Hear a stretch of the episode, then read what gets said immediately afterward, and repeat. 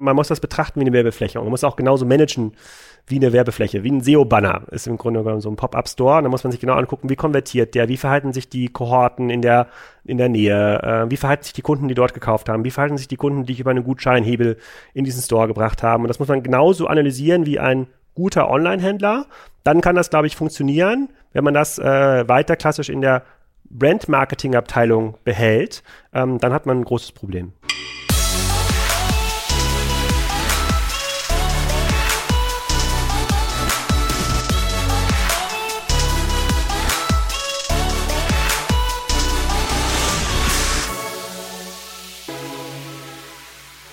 Herzlich willkommen. Ich bin ein bisschen aufgeregt, weil ich mich bisher hier im Podcast eher so zur Digitalisierung immer als der Online-Marketing-Experte positioniert habe. Aber leider habe ich heute, oder zum Glück habe ich heute einen Gast, welcher so ziemlich der absolute Vordenker und auch erfolgreicher Unternehmer zum Thema digitalem Retail ist. Ähm, also nicht nur als Denker, sondern auch als Unternehmer. Ich möchte heute von Alex Graf, Alexander Graf, gerne wissen, welche Tipps er zum Beispiel für Händler im, in der digitalen Transformation hat, welche Chancen er im Offline-Handel vielleicht noch sieht oder welche Chancen er dem Offline-Handel in der Zukunft einräumt und vielleicht auch welche Probleme vielleicht auch die großen digitalen Retailer, Klammer auf, hoffentlich haben. Ähm, dazu darf ich heute bei Alex in Schleswig-Holstein sein und so global und digital seine Arbeit ist, umso mehr off the grid sieht es hier privat bei Alex aus. Ähm, Alex wohnt im Grün, Felder vor den Fenstern, Pferde im Garten, viele andere Tiere im Garten. Und sozusagen, falls morgen die Apokalypse kommt, glaube ich, kann Alex in kürzester Zeit zum Selbstversorger werden und weitermachen. Jetzt geht's aber los mit Digitale Vorreiter, powered by Vodafone. Ich heiße Christoph Bosek, freue mich sehr, lieber Alex, dass du dir Zeit nimmst für mich heute. Ähm, vielleicht haben wir nicht die typischen Hörer deines, deines Podcasts hier. Deswegen würde ich gerne noch mal von dir wissen, wie stellst du dich jemanden vor, der vielleicht noch nicht viel von dir gehört hat? Ja, moin moin erstmal und herzlich willkommen hier in Schleswig-Holstein in Lindau. Ähm, wie stelle ich mich vor? Äh, in der Regel als E-Commerce-Unternehmer oder E-Commerce-Kaufmann. Ich glaube, meine Frau hat immer noch Probleme jetzt nach äh, 15 äh, Jahren E-Commerce zu erklären, was ich genau mache, weil es halt so viele verschiedene Dinge sind. Ich würde sagen, ich habe viele Unternehmen gegründet, die mit E-Commerce zu tun haben. Die meisten sind Dienstleistungs- oder Softwareunternehmen, die wiederum anderen Unternehmen helfen. Und äh, durch diese vielen Unternehmen habe ich halt sehr viel Kontakt zu Händlern und Herstellern, die mit den ganzen Herausforderungen des Onlinehandels zu kämpfen haben. Sag mal kurz den Namen von deinem Blog. Mit deinem Blog hat es ja wahrscheinlich alles angefangen, oder? Ja, also mein Blog ist kassenzone.de. Da gibt es auch den gleichnamigen Podcast, mit dem ich seit über zehn Jahren zumindest im Blog unterwegs bin und tatsächlich E-Commerce-Geschäftsmodelle analysiere, auch Handelsgeschäftsmodelle analysiere und seit äh, vier, fünf Jahren ähm, jede Woche einen Gast habe zum Thema Onlinehandel im Podcast. Und richtig angefangen hat es damit eigentlich äh, ähm, ähm, gar nicht bewusst, sondern das ist einfach äh, zu einer Zeit entstanden, als Web 2.0 noch erfordert hat, dass man ein eigenes Blog hat. Heute braucht man einen eigenen Instagram-Account, um irgendwie mitreden zu können. Vor zehn Jahren war das halt der eigene Blog.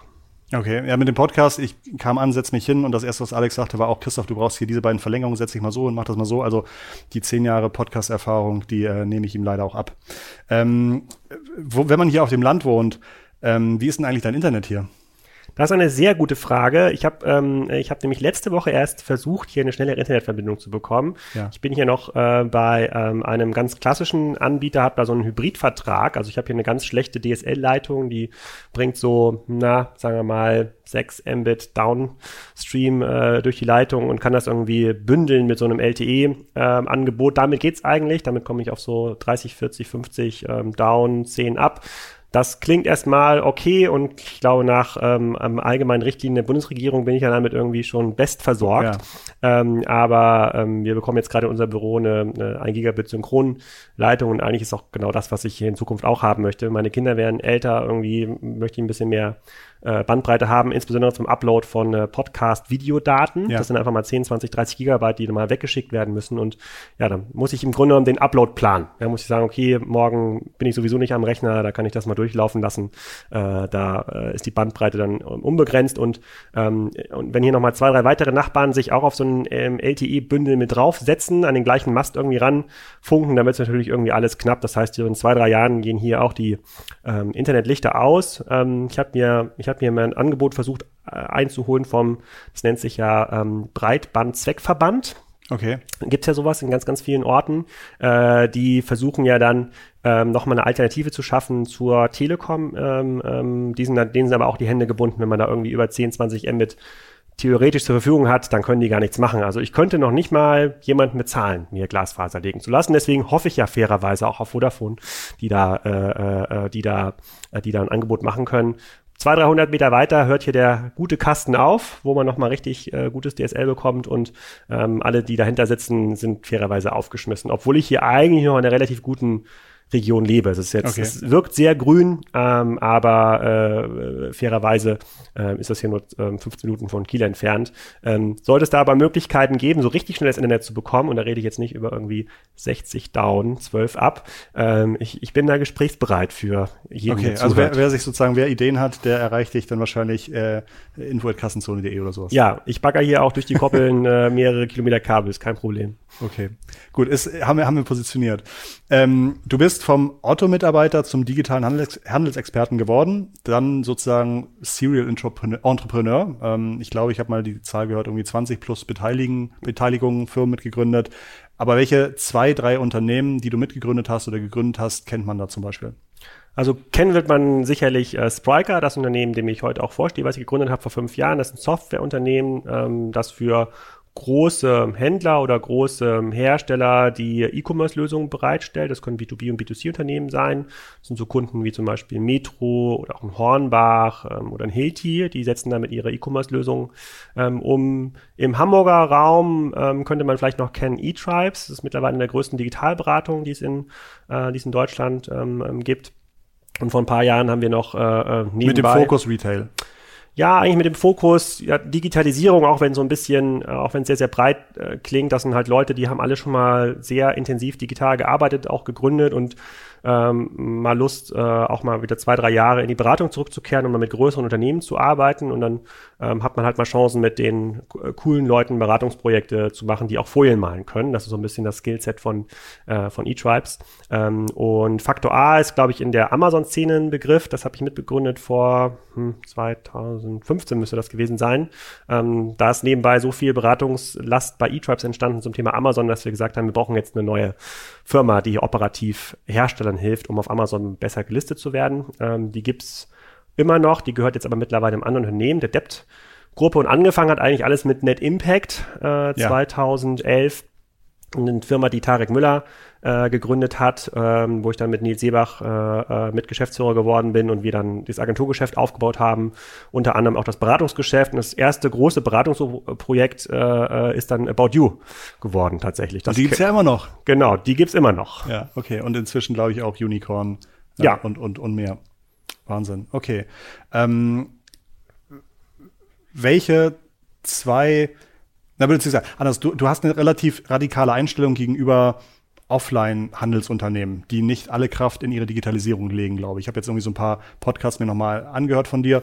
Magst du dafür deine Thesen und Beobachtungen nochmal kurz schildern und sagen, wie deren Zukunft aussieht? Ja, nicht nur offline, auch online. Mhm. Ähm, grundsätzlich habe ich einen, ähm, grundsätzlich mache ich die Beobachtung, dass Unternehmen, die auf dem Handelsgeschäftsmodell basieren, also im Wesentlichen da mit ihr Geld verdienen, Ware von dem Hersteller einzukaufen und zu einem Aufpreis zu einem Endkunden oder einem B2B-Kunden weiterzuverkaufen, dass dieses Geschäftsmodell zerstört wird durch Plattformen. Also du hast große Preistransparenzen, du hast halt deutlich besser vernetzte Logistikketten. Also wenn du in irgendeiner Form gestern noch USB-Lautsprecher importiert hast, um die bei Amazon zu verkaufen oder in deinem, äh, in deinem Expert-Markt, ja, stationär, hast du nach vorne ein Problem, weil es halt irgendwie 100 Wettbewerber gibt, die täglich auf diesen Zug aufspringen und ein mindestens genauso gutes Produkt zu einem wahrscheinlich besseren Preis verkaufen können. Und ähm, deswegen mache ich mir ähm, nicht nur Sorgen um stationäre Händler, sondern auch um Online-Händler, die nichts anderes können als eigentlich Kisten schieben, ja, Ware zu konfektionieren und an die Endkunden zu, ähm, zu bringen. Das ist in Zeiten von Alibaba, ähm, äh, Wish und Co. extrem schwierig geworden. Und stationäre Händler sind natürlich ähm, doppelt unter Beschuss, weil A, gibt es Handelsunternehmen wie Amazon, wie aber auch ein Otto, wie ein About You, ähm, die online das Handelsgeschäft etwas effizienter machen und vielleicht ein bisschen intelligenter machen als der Offline-Händler. Also ein About You macht, glaube ich, ein viel besseres Geschäft als ein Peak und Kloppenburg für eine bestimmte Kohorte, Zielgruppe. Das heißt, da sind die schon mal unter Druck und ähm, per se ist das Geschäftsmodell dann äh, durch die sinkenden Kauffrequenzen in den Innenstädten oder durch den sinkenden Tütenfaktor, es ist immer weniger Leute, die mit Tüten durch die Einkaufsstraße laufen, ist das bedroht. Ähm, weswegen ich immer frage, okay, du bist ja stationärer Händler, habe ich verstanden, das ist deine Historie. Was ist dein USP nach vorn? Und wenn dann die Antwort kommt, na ja, wir haben einfach schöne Filialen an guten Standorten und nicht weitergedacht wird, dann bin ich, ähm, dann sind die Aussagen, die dann kommen, eher radikal, aber nicht um die Leute irgendwie zu ärgern, sondern zu sagen, na ja, also wenn du auch nicht weißt, was dein USP ist, wer soll es denn dann wissen? Dann ist es ja nur Hoffnung, auf die du setzt. Und ähm, da, da sehe ich schon noch viele stationäre Händler, die tatsächlich auf dieses Prinzip Hoffnung setzen. Und mittlerweile haben wir unser Büro von Spriker in Hamburg, ja, mitten in der Innenstadt. Also wir gucken aus der Spitaler Straße äh, ähm, in die Spitaler Straße und in die Mönke, Mönckebergstraße. Äh, äh, der Esprit unter uns ist gerade zugemacht worden, gegenüber ist auch ein Laden zugemacht worden. Es gab vor zwei Wochen einen Artikel im Abendblatt, äh, dass jetzt irgendwie sechs äh, Textilhändler schließen. Und ähm, das sehen wir da jetzt äh, aus erster Hand jeden Tag. Erst geht das zweite, dritte Stockwerk raus, das wird dann nicht mehr bedient, das wird dann Büro oder Lagerfläche oder Aufenthaltsraum. Äh, und ähm, irgendwann sehen wir auch in der Spitaler Straße den 1-Euro-Shop, ja, den wir in mittelgroßen Städten, du kennst Bad Bramstedt, äh, mhm. ich kenne Neumünster und Kiel, den wir schon seit irgendwie zehn Jahren kennen, der kommt auch in die Spitaler Straße. Das hört sich nicht komplett, ähm, das hört sich nicht, das, das hört sich durchaus bedrohlich an. Welche, gibt es denn zwei, drei internationale Handelsunternehmen, die es einigermaßen gut von analog Point of Sale nach digitale Transformation geschafft haben? So ein bisschen kommen ist die Frage auf die Frage an, wie du digitale Transformation meinst. Du kannst mhm. natürlich mhm. auf die Otto-Gruppe in Hamburg. Zukunftssicher sein. Ja, zukunftssicher ist keiner. Mhm. So, auch Amazon ist nicht zukunftssicher, da hat Jeff Bezos schon recht. Äh, irgendwann wird auch Amazon dran glauben müssen. Die Frage ist halt nur wann.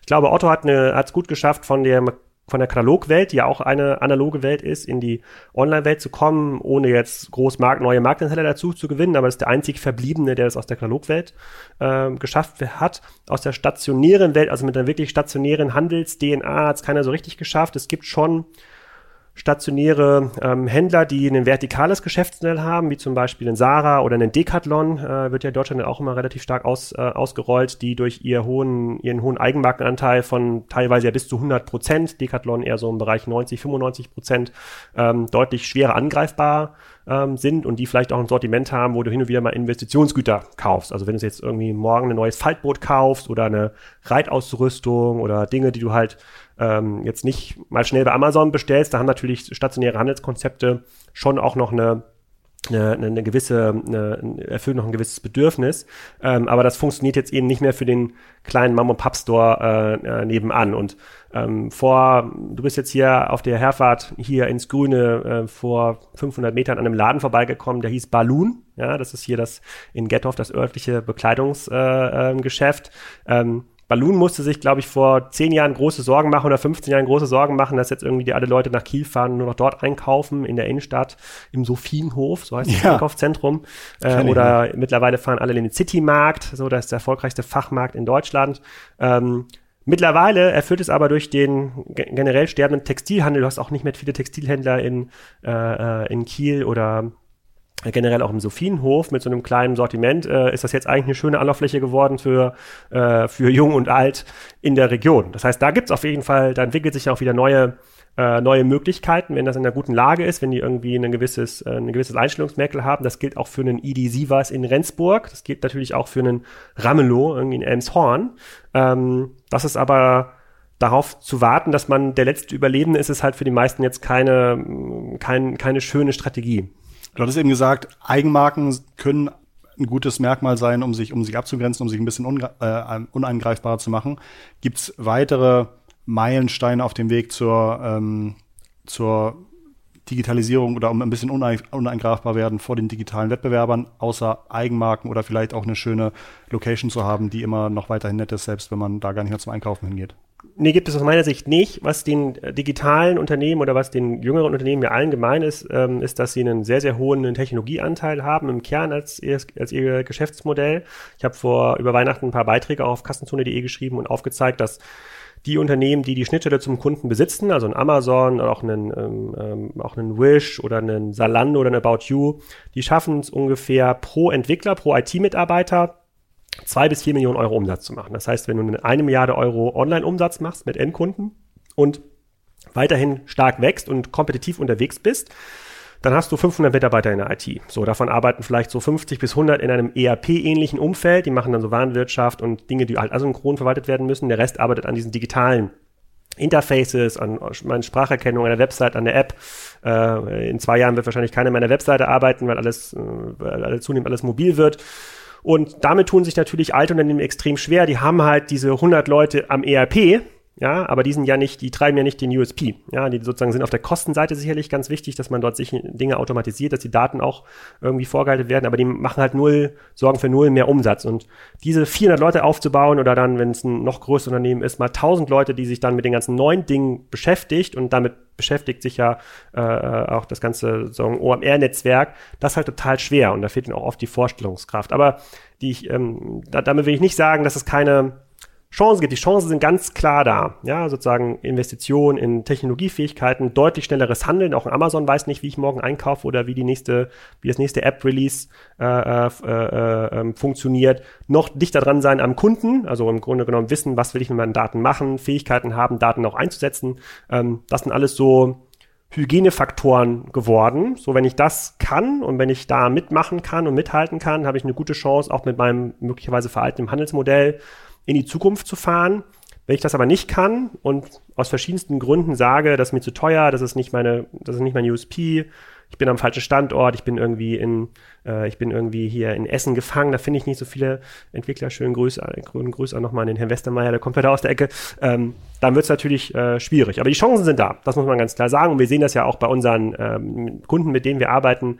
Ähm, es gibt gar nicht mehr diese oder nicht mehr so viel diese verbohrten Vorstände, die jetzt das Thema digital nicht mehr verstehen. Und ähm, da sind ja mittlerweile, das ist ja unsere Generation, die ist ja teilweise auch im Aufsichtsrat oder im Vorstand äh, ähm, sitzt, die sind ja mit dem Thema online aufgewachsen. Denen ist natürlich auch die Brisanz dann teilweise nicht so klar. Und wenn da ein Alibaba am Singles Day dann mal 40 Milliarden Dollar Umsatz macht an einem Tag, dann fällt bei denen auch der Groschen, da wird halt schon gehandelt. Das geht halt nicht so schnell, aber man, man hat immer weniger Situationen ähm, äh, von Leuten, die man auf Vorträgen dann irgendwie hört oder wo man dann einen Zeitungsartikel liest, wo, wo man denkt, so ja, okay, der hat den Schuss noch nicht gehört, da kann das Unternehmen jetzt auch nichts für. Glaubst du denn, wenn du jetzt, du hattest eben so eine interessante KPI genannt von Umsatz pro Entwickler, mhm. ähm, glaubst du, ist es denn überhaupt noch möglich zu sagen, ich als großer Retailer setze mal eine Truppe von zehn Entwicklern hin, die dürfen sich komplett frei auf grüner Wiese irgendwas überlegen? Oder sagst du, eigentlich ist das viel zu spät, der muss eher mal 200 Entwickler dahinsetzen? Also 200 ist natürlich besser. Ähm, idealerweise muss er einfach mal anfangen. Ähm, das hat auch jetzt gar nichts mit der Menge der Entwickler zu tun, sondern, äh, ähm, sondern eher damit, wie schafft es dieser Retailer, ähm, seine Projekte zu strukturieren, dass man wirklich so in kleinen Chargen schafft, eine neue App zu bauen oder vielleicht ein Release der Website im anderen Land und dort mal vorankommt.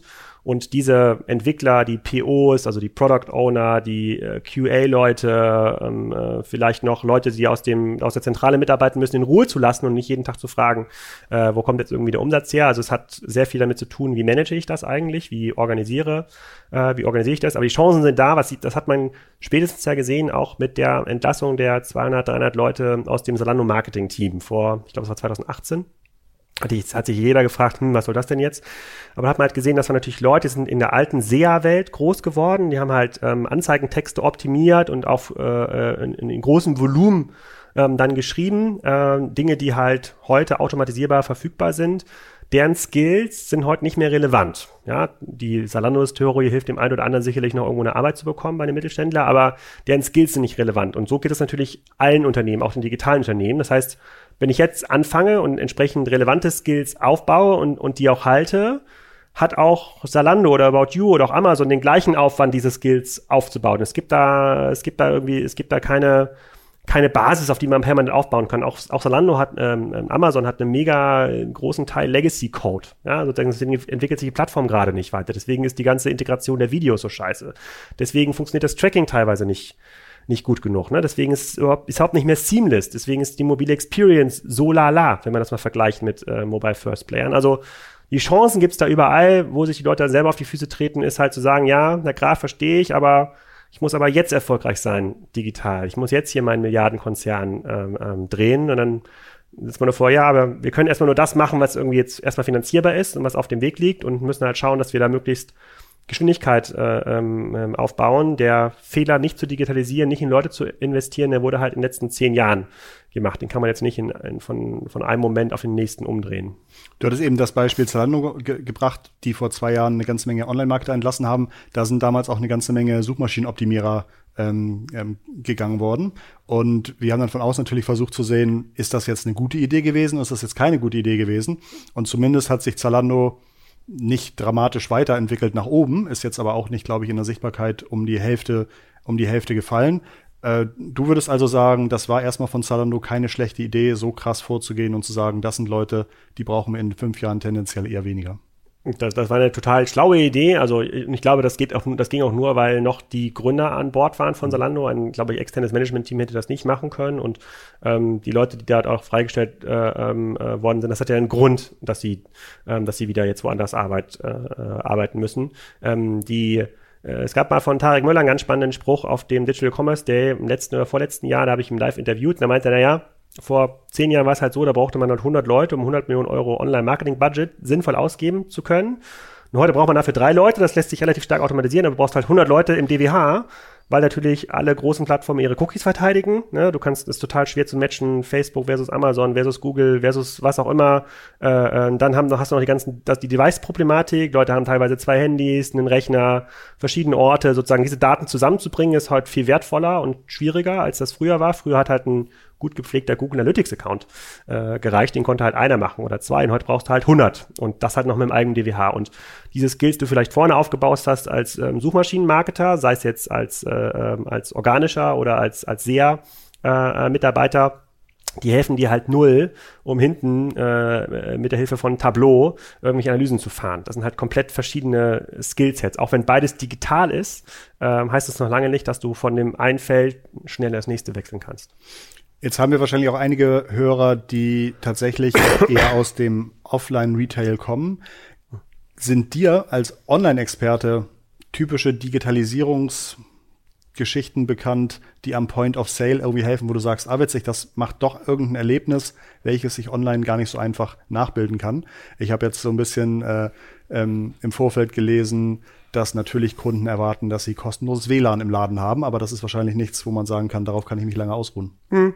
Also ich glaube schon, also ich glaube, wir sind jetzt ja Männer, die sich jetzt über Shopping unterhalten. Wenn, ja. jetzt, wenn jetzt hier bei unsere Frauen dabei wären, die hätten eine ganz andere Sicht auf das Thema äh, Shopping. Wenn man über Service kommt, also wie kann ich das Erlebnis im Laden und da würde ich jetzt, da gehe ich jetzt mal von Erlebnis-Shopping auf. Ich jetzt nicht so, ich brauche nochmal drei Standardunterhosen, sondern ich gehe in die Stadt und will irgendwas, äh, will irgendwas erreichen. Wenn ich wenn ich im Laden irgendwie eine drahtlose oder eine native äh, Verbindung schaffe zwischen, wer ist irgendwie der Kunde im Laden, was will der, der gibt mir vielleicht ein Produkt zurück, ich kann am, am, auf Basis des Barcodes am Produkt erkennen, das wurde auch von dem gekauft, schreibt in seinem Online-Konto das irgendwie gut, ich muss da nicht irgendwie groß mit Gutscheinen äh, ähm, handeln, ich schicke das irgendwie nach Hause, ich habe vielleicht noch mal eine, eine, eine personalisierte WhatsApp oder SMS, die ich ihm nach dem Einkauf zuschicke und sage, hey, war richtig cool, dass du heute hier warst, hier ist übrigens nochmal 10 Euro für den nächsten Besuch oder kannst auch direkt in unserem Online-Shop äh, ähm, einsetzen, den quasi so zu binden in dieser, äh, dieser ähm, Offline-Online-Experience. Da gibt's glaube ich, super viele äh, ähm, da gibt's glaube ich, super viele Möglichkeiten. Das sich, sicherlich beginnt beim Checkout. Ich war nämlich hier letztens, wir haben nämlich einen neuen Decathlon-Lagen in Kiel bekommen. Da habe ich mich natürlich angeguckt. Und die haben dann, äh, die haben mit Checkout so eine ähnlich wie man das von Ikea kennt, dieses Self-Scanner-Kasten. Ja. Man hat da keinen Scanner mehr, sondern man wirft einfach nur Ware in so eine Box. Und dann registriert quasi die Box durch, äh, ähm, äh, durch so ein Nearfield-System, äh, was ist da irgendwie drin und was kostet das. Und dann nimmt man die Ware wieder raus. Eigentlich, äh, eigentlich ein ganz witziges, ähm, ganz witziges Ding. Und da gibt es, glaube ich, ganz, ganz, ganz, ganz viele Sachen, äh, die man da machen kann. Auch als ähm, Händler ist halt die Frage, ob das wirklich jetzt der Balloon hier in Gettorf, so der kleine ja. äh, Fashionhändler machen kann, aber eine größere, ähm, eine größere Filiale hat da, glaube ich, super viele Möglichkeiten und das, ich glaube, es beginnt tatsächlich beim Kassensystem und beim Training auch der Leute. Also erstmal wegzukommen von dem, äh, von dem, äh, von der Bonifizierung über Umsatz. Das hat man natürlich im Textileinzelhandel noch relativ äh, ähm, viel, bis halt ähm, zur Integration in ein äh, Kassensystem, was nicht mehr aus den 80ern kommt, was in der Lage ist, den kompletten Bestand auch äh, im Laden zu, äh, zu mappen. Und auch heute musst du ja noch, wenn du zum Sarah gehst und fragst, hey, haben sie das noch mal in einer anderen Größe, dann, dann gibt es da jemanden, der das Telefon geht und in vier Läden anruft und dann hört man im, über Telefon, geht dann jemand in den Laden, wo man angerufen wird, noch ins Lager und guckt nach. Ja, dann, dann müssen wir jetzt über eine mobile App nicht groß reden. Wenn das noch nicht mal äh, im Griff ist, ähm, dann wird es natürlich total schwer. Aber auf, auf dem Papier und ich glaube auch der Bedarf bei den Kunden sieht man ja ganz klar, dass noch viel möglich ist. Du hast gesagt, Kleidung, Textil ist ein super schwieriges Feld. Gibt es andere Sektoren, wo du sagst, da, die haben zum Glück noch ein paar Jahre mehr Zeit, weil das ist online nicht ein, so einfach nachzubilden ähm, wie offline? Ähm, ja, gibt es. Können wir gleich drauf sprechen. Die Frage ist, ähm, was hast du davon, ein paar mehr Jahre Zeit äh, zu haben? Ähm, gerade ist, glaube ich, der am intensivst diskutierteste Bereich äh, Food. Ganz klar, da sind wir gerade bei 1,5 Prozent oder 1,3 Prozent Online-Anteil und jetzt kommen wir in Deutschland. Über, in Deutschland, in UK sind wir irgendwie bei sieben Prozent, aber es ist eigentlich sozusagen global noch ein relativ kleiner Markt. Dafür, dass es eigentlich immer der größte, äh, der größte Einzelhandelsbereich äh, ist, da reden wir in Deutschland von über 200 Milliarden Umsatz, der verteilt werden ähm, können. Im Fashion-Bereich sind es gerade mal 40 Milliarden, so und davon sind dann irgendwie jetzt gerade äh, wenn überhaupt mal so acht bis zehn Milliarden online. Ähm, so und, und, im, und im, im Food wären das dann, also kann man quasi diese Größenordnung viel, viel einfacher erreichen. Da sehen wir jetzt mit Picnic äh, ähm, als Vorbild aus Holland, äh, Miakas, eine Kopie von der Mikros in der, in der Schweiz, sehen wir da ganz spannende, ähm, sehen wir ganz spannende Ansätze. Ähm, das ist natürlich ein Markt, der schon sehr stark konsolidiert ist mit den vier großen, mit, ähm, mit Edeka, Rewe, Lidl und Aldi. Ähm, aber da wird, glaube ich, ganz, ganz viel investiert, da wird auch ganz viel passieren und das wird, das werden wir auch spüren, weil die meisten von uns gehen ja irgendwie alle ein, zwei Tage einkaufen. Das wird auch unser Einkaufsverhalten ähm, verändern. Ich glaube, wir werden es eher zuerst auf dem Land sehen und nicht in der, äh, nicht in der Stadt, weil das noch ein bisschen einfacher abzubilden ist ähm, als viele Sachen in der Stadt. Insbesondere was das Thema Belieferung ähm, angeht. Aber ähm, das ist so ein Bereich, der noch ein riesiges Thema ist. Wir sehen das täglich. Ähm, ich sehe das täglich im Projektgeschäft im B2B-Umfeld.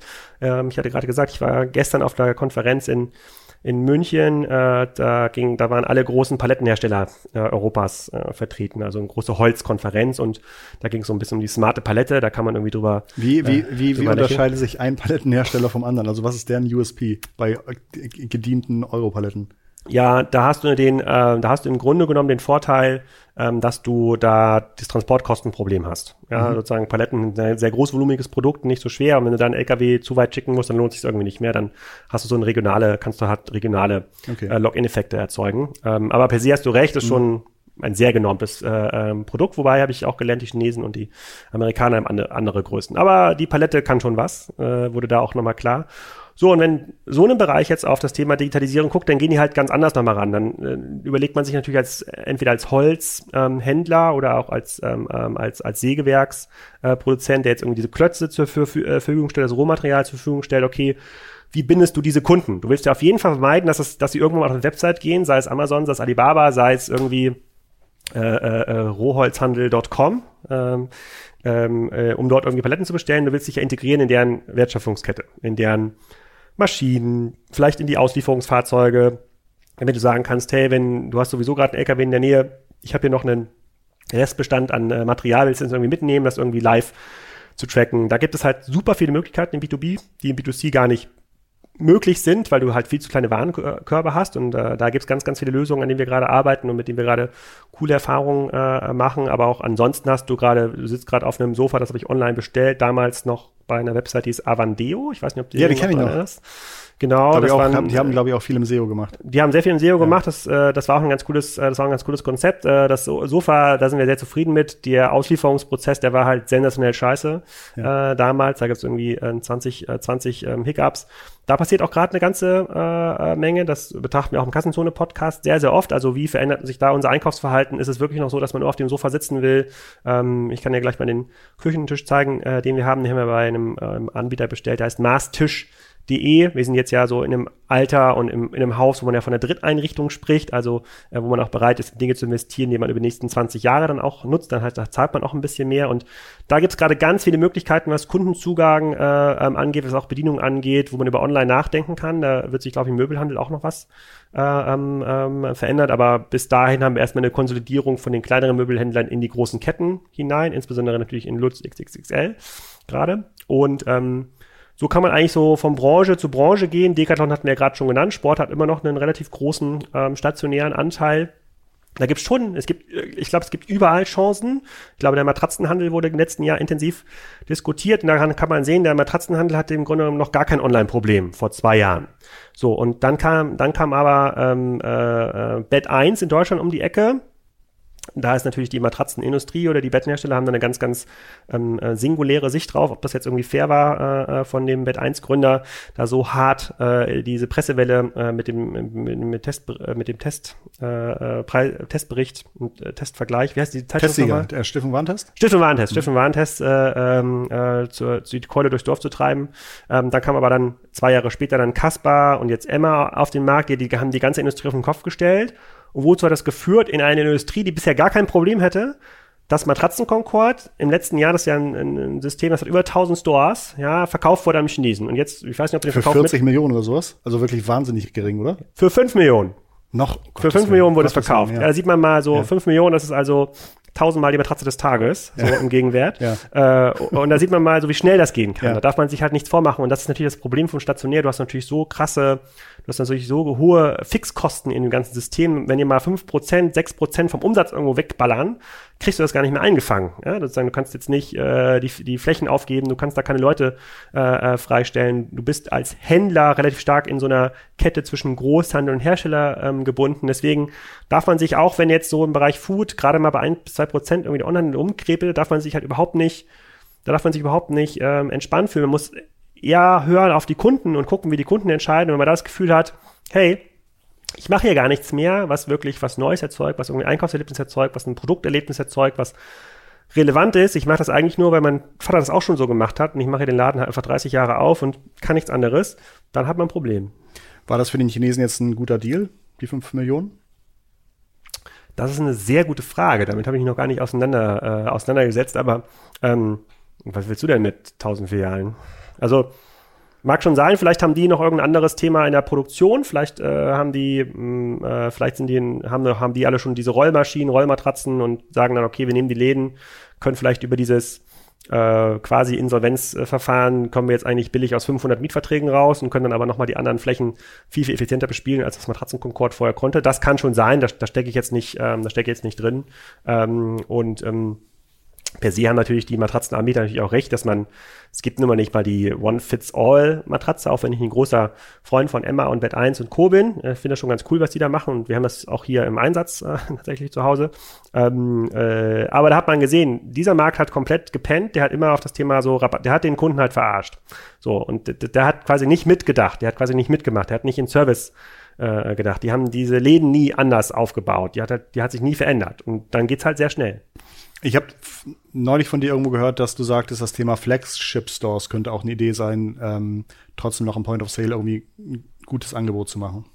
Ja, also man muss sich da, glaube ich, ein bisschen in die Position von äh, Herstellern versetzen, die in ja durch, der, durch den Niedergang der stationären Handelsflächen fehlen, um ihre Produkte zu zeigen, um sich auszuzeichnen.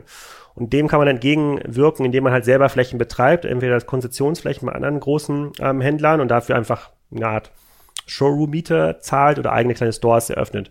Ich glaube nicht, dass, ein, dass eine große Marke halt permanent irgendwie Stores braucht, außer für ganz bestimmte Bereiche. Das kann für den Adidas und Nike irgendwie stimmen, weil das irgendwie ein ganzjähriges Sortiment ist. Aber ähm, ich hatte ja gerade den Vitra-Chef ähm, auch im Podcast und da haben wir auch ein bisschen drüber gesprochen. Brauchst du jetzt überall irgendwie kleine Vitra-Stores? Eher nicht. Vielleicht mal als Pop-up-Möglichkeit über drei, vier Monate, um dort den Kundenstamm auch mal zu bedienen, um mal zu zeigen, was man irgendwie hat und dann damit weiterzuziehen. Das schon. Ähm, aber man muss das betrachten wie eine Werbefläche. Und man muss auch genauso managen wie eine Werbefläche, wie ein SEO-Banner ist im Grunde genommen so ein Pop-up-Store. Da muss man sich genau angucken, wie konvertiert der, wie verhalten sich die Kohorten in der, in der Nähe, äh, wie verhalten sich die Kunden, die dort gekauft haben, wie verhalten sich die Kunden, die ich über einen Gutscheinhebel in diesen Store gebracht haben. Und das muss man genauso analysieren wie ein guter Online-Händler. Dann kann das, glaube ich, funktionieren, wenn man das äh, weiter klassisch in der Brand-Marketing-Abteilung behält, ähm, dann hat man ein großes Problem. Du hattest Vitra bei dir im Podcast. Meine Wahrnehmung von Vitra ist gerade, dass die viel sichtbarer sind, jedenfalls in, in, in meiner Bubble als noch vor ein paar Jahren. Machen die gerade vieles richtig? Vitra ist im Möbelhandel äh, ein relativ einzigartiger Anbieter, eine der ganz wenigen Marken, die es ja überhaupt, äh, überhaupt gibt oder wahrnehmbaren Marken, ähm, die machen schon vieles richtig. Die haben natürlich auch unfassbar, unfassbar starke Produkte. Deren großes Business ist aber eher B2B, also irgendwie Flughafenausstattung, große Büros ähm, ausstatten. Ähm, wenn man sich mal wenn man sich mal mit Büroausstattung beschäftigt hat und auch mal ein bisschen höherwertiger solche Gesprächszellen einrichten will, dann kommt man halt um diese Produkte von Vitra auch gar nicht so drumrum. Da sind die, ähm, da sind die einfach auch sehr, sehr stark. Ähm, ich finde, sie könnten einen deutlich besseren äh, ähm, Job noch machen online. Sie sind da halt so ein bisschen ähm, gefangen, auch in der äh, äh in ihrem eigenen, im eigenen Erfolg, wenn äh, der Launch Chair ist ja, glaube ich, äh, vielen Hörern auch bekannt. Das ist halt dieses, das, das ist das Signature-Produkt, glaube ich, ähm, von Charles Eames. Ähm, von Charles Eames und da hat ja Vitra zumindest in Europa und äh, ähm, Asien, glaube ich, die Vertriebsrechte und das, glaube ich, ein anderer, ein anderer hat, glaube ich, in den USA die Vertriebsrechte. Und dieser Sessel kostet mit Ottomane, also mit dem Ding, wo man die Füße drauf liegt, äh, irgendwo zwischen 5.000 und 8.000 mhm. Euro. Und ähm, es gibt aber ganz viele Anbieter äh, und die landen noch bei mir immer ein bisschen im Retargeting, ähm, die, die, äh, die so ein Ding irgendwie für 1.000 Euro anbieten. Und ich habe schon viele auch aus meinem äh, Bekanntenkreis, die halt glauben, das ist das Ding. Ja. Also, dass diese 1200 Euro, da die wollten teilweise auch einfach haben, Charles Eames Design. Sagen sie das Original, ja. sozusagen beste ja. Qualität und dann halt irgendwie Fake Sternebewertung, was auch immer, dann kommt das irgendwo hergeschippert. Die, die erkennen den Unterschied gar nicht mehr und die, ähm, äh, weil die halt für die ist halt 1200 Euro auch eine ganze Menge das ist der teuerste Sessel ever. Ja. Und äh, wenn man sagt, nee, aber pass mal auf, wenn du den richtigen kaufst, der kostet halt irgendwie 7000 Euro, was, das kann gar nicht sein.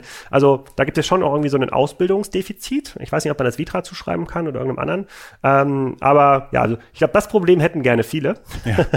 dass die Möbel kopiert werden. Ähm, per se machen die, glaube ich, schon einen sehr, sehr guten Job. Ja. Wir haben jetzt schon so ein bisschen über Handelsunternehmen gesprochen, was die vielleicht machen können, wo die hingucken können. Welche Tipps hast du denn für Mitarbeiter von Handelsunternehmen?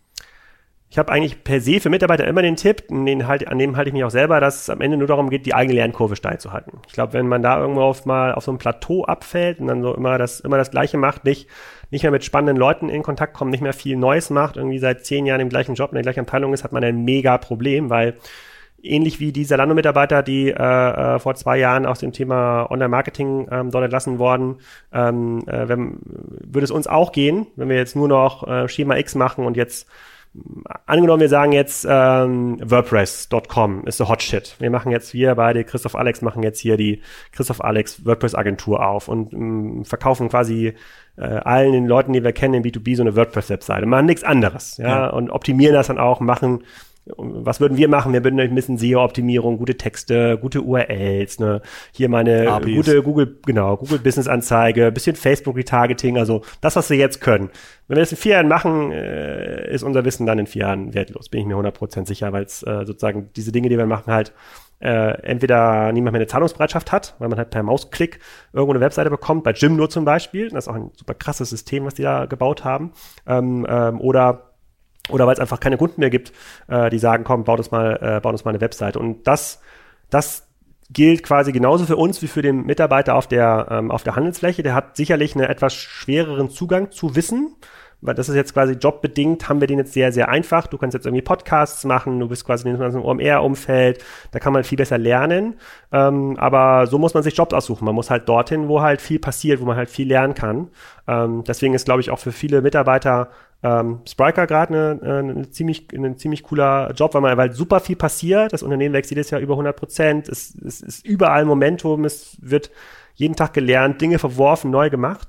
Ähm, und äh, wenn ich jetzt einen ein Flächenmitarbeiter bei Piken Kloppenburg wäre, würde ich mir schon genau überlegen, ob ich mir meine Abend- oder Nachmittage nicht mehr mit ähm, Anführungsstrichen digitalen Dingen äh, äh, verbringe und mal überlege, okay, das, die, die müssen jetzt nicht alle Instagram-Models werden, ja, aber ähm, die können zumindest vers versuchen zu verstehen, wie funktionieren die Mechanismen, wie kann ich meinem Unternehmen helfen, dort besser positioniert zu sein, wie kann ich vielleicht dieses Wissen nochmal Dritten weitergeben, vielleicht entsteht dann irgendwann mal ein Business ähm, draus. Am, am, Ende ist es Lernkurve, Lernkurve, Lernkurve. Sollte ich als Unternehmen dann umgekehrt, also meinst du, dass das vielleicht wie so eine Hefe wirkt, wenn ich meine Mitarbeiter digital einfach ausbilde, ohne dass ich von oben schon eine Strategie mitgebe, aber erstmal gucke, wenn ich die alle schlauer mache, dann muss doch was Besseres am Ende bei rauskommen.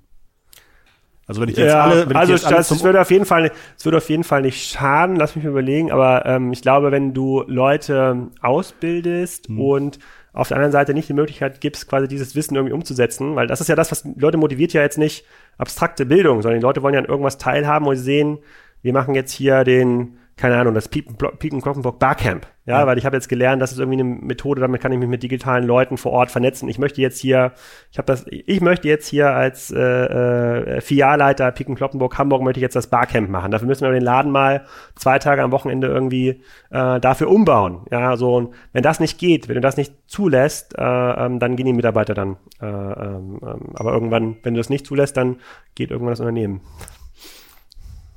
Zum Ende würde ich ganz gerne vielleicht von dir nochmal zwei, drei große Probleme hören, mit denen vielleicht auch die ganz großen digitalen Retailer zu tun haben. Einfach sozusagen, um auch noch ein bisschen Morgenstimmung oder Morgentau, Morgenrot zu verbreiten für die Leute, die zuhören, die vielleicht doch eher die meiste Zeit ihrer Arbeit im Offline-Retail oder analogen Retail verbringen. Ja, also Einfaches für keinen, das kann man schon mal vorwegnehmen, auch für Amazon und Zalando, die müssen jeden Tag sich, äh, äh, sich ganz schön ähm, strecken. Es wird jeden Tag komplexer, auch für die. Äh, die müssen sich entscheiden, auch beim Thema ganzen internationalen Cross-Border-Gedöns äh, müssen die halt extrem, extrem fit sein. Ähm, da gibt es, glaube ich, keinen, der, äh, keinen, der sich irgendwie, äh, keinen, der sich irgendwie ausruhen ähm, kann vor, ähm, als wir Otto noch gearbeitet haben und Folien gemacht haben, haben wir, haben wir immer gedacht, das große Problem ist, die richtige Strategie zu finden. Was ist mein Geschäftsmodell? Muss ich ein Marktplatz sein? Bin ich ein Aktionssystem? Bin ich ein Shop? Äh, ähm, dann haben wir irgendwann gedacht, ein Geschäftsmodell ist nicht das Problem, das muss man ja permanent ändern. Dann ist das Problem wahrscheinlich Geld. Die, die mehr Geld haben, um Dinge auszuprobieren, die gewinnen. Und dann haben wir gesehen, nee, stimmt auch nicht. Sieht man ja bei Walmart und Co. Also viel Geld bringt halt gar nichts, wenn du es nicht effizient einsetzen kannst. Und jetzt ist das große Problem Leute. Und Leute, dieses Problem haben sowohl große digitale als auch stationäre. Und ähm, da habe ich ja mit dem Richard Borik aus Braunschweig viele Podcasts aufgenommen. Das ist da der äh, das ist der Chef äh, von MDM, so ein ganz großer Münz- und Briefmarkenhändler. Ähm, das kann man regional viel besser lösen und viel, viel effizienter lösen als jetzt ein großer Onliner. Äh, ich kann, äh, ich bin mir ziemlich sicher, dass du in Ingolstadt die Nummer eins werden kannst für das Thema digital mit einem Unternehmen, was so 100, 200 Leute groß ist, weil du das richtige Umfeld schaffst, weil du das, das richtige Incentive-Scheme schaffst, weil du die richtigen anderen Leute schon vor Ort hast, weil du selber einen Podcast hast, weil du halt nach außen ähm, extrem wirkst. So und wenn du das Leute-Problem löst, also richtig gute Leute dort zu haben und äh, äh, Freiheitsgrade zu haben, dann hast du auch als stationärer Retailer eine Riesenchance. Und ich rede ja auch mit vielen stationären Retailern, die, wo ich sage, ja, ist eigentlich ganz, ist ganz schlau äh, gemacht. Also warum hat denn jetzt so einen das kennst du ja bestimmt auch, du, weil du aus der Nähe da kommst. Das, warum hat das Outlet Center, Outlet Center Neumünster so einen Run? Warum fährt denn da jeder, jeder, jede Dumpfbacke irgendwie am Vorsicht, Samstag? was du sagst. Ich war vor vier äh, Wochen da. Ja, ja, ja. Ich war letztes Wochenende da. Okay. Ja. Und äh, wer, wer, genau, wer, wer, wer, wer fährt da, wer fährt da, wer, wer, wer fährt da eigentlich hin? Warum ist da immer Stau in Neumünster Süd? Also es gibt ja schon Konzepte, die, äh, die funktionieren, weil sie irgendeinen Need ähm, ähm, erfüllen. Und da geht's jetzt noch nicht mal um das kostenlose WLAN, sondern halt ja. um die komplette nahtlose Ex Experience. Also da darf man sich, da ist es für keinem einfach. Klar ist es schwierig, wenn ich jetzt in Ida Oberstein ein mittelgroßer, äh, mittelgroßer Händler bin, der Haushaltswaren äh, verkauft, schon schwer nach vorne. Ist wahrscheinlich auch mit einer guten Webseite schwer, da noch, äh, da noch einen äh, Blumentopf zu gewinnen. Aber ähm, verstecken muss, also es ist, ist für alle gleich schwer. Okay, das, das beruhigt mich. Gibt es ein aktuelles Thema, das dich gerade überrascht hat als letzte Frage? Also irgendwas, wo du sagst, so, ach, das hätte ich ja so gar nicht, gar nicht gedacht. Mich überrascht die Wucht, mit der die chinesischen Anbieter in den Markt äh, ähm, drängen und wie erfolgreich die ähm, auch mit ihren Apps mittlerweile sind. Wenn man sich, wenn wir jetzt quasi mal das, ähm, äh, den App Store öffnen von Apple oder von Android und mal gucken, wer da im Bereich Shopping gerade vorne äh, sitzt, dann sehen wir halt ähm, Anbieter wie Shine, wir sehen auch äh, US-Anbieter wie Wish, die mit, mit viel mit asiatischen Waren handeln. Und dann merke ich halt immer, ja, okay, wir werden halt auch alt, wir, wir könnten solche Apps gar nicht mehr designen. Wir, die Art und Weise, wie dort irgendwie Leute angesprochen werden im System, wo es gar nicht mehr darum geht, einen Suchbegriff, einen Suchschlitz einzugeben und dann über die Filterseite zu navigieren, was brauche ich denn jetzt eigentlich für einen Werkzeugkasten oder für ein ferngesteuertes Auto oder für eine Kopftaschenlampe oder was auch immer dort verkauft wird, äh, äh, jeden Tag. Äh, diese Wucht und auch diese Zahlen, die ja mittlerweile auch publiziert werden, einiges ist ja börsennotiert, das, das überrascht mich schon und ähm, da gucke ich auch sehr, sehr respektvoll äh, äh, nach Asien, weil die in vielen Dingen einfach viel, viel weiter sind. Und wenn man sich mal anschaut, wie zum Beispiel eine JD.com, also quasi das, ja, das vielleicht der falsche Begriff, das ist das chinesische Amazon, also die sind natürlich der Händler schlechthin, ähm, wie die quasi ihre komplette Logistik aufgebaut haben, wie die auch äh, wie die auch irgendwie 9 to 5 denken, wie die halt sagen, okay, wenn der Chef sagt im Interview, mein 11, 11 also mein Singles Day ist um 11 bestellt heute und bis um 11 am gleichen Tag geliefert oder um 11 abends bestellt bis morgens um 11 geliefert. Wie die ihre Logistik im Griff haben, das ist, da sehen wir echt aus wie ein Entwicklungsland. Und ähm, ich glaube, da können wir uns noch auf einiges gefasst machen. Danke, Alex. Das war ähm, ähm, ziemlich inspirierend, teilweise natürlich schonungslos ehrlich, aber wenn man das alles so hört, klingt das leider auch ziemlich plausibel. Ähm, ich denke für viele Retailer nicht unbedingt das, was sie hören möchten, aber vielleicht genau das, was sie vielleicht hören sollten. Ähm, für die nächste Folge Rapid Fire darf ich dir gleich noch ein paar Steckbrieffragen stellen und unter anderem möchte ich dich da auch gerne wissen, oder davon dir wissen, wie du dein Know-how fit hältst, wo du, wo du mitliest, wo du versuchst mitzuhören. Und das könnt ihr dann in der nächsten Woche zu Hause hören. Falls der Alexander euch heute auch so viel Spaß gemacht hat wie mir, dann gebt uns doch bitte ein Podcast-Abo und empfehlt diesen Podcast unbedingt gerne weiter. Wir hören uns dann nächste Woche wieder. Es hat mich sehr gefreut, dass du zugehört hast und bis zur nächsten Woche. Liebe digitale Grüße von Christoph und von Alex. Bye bye.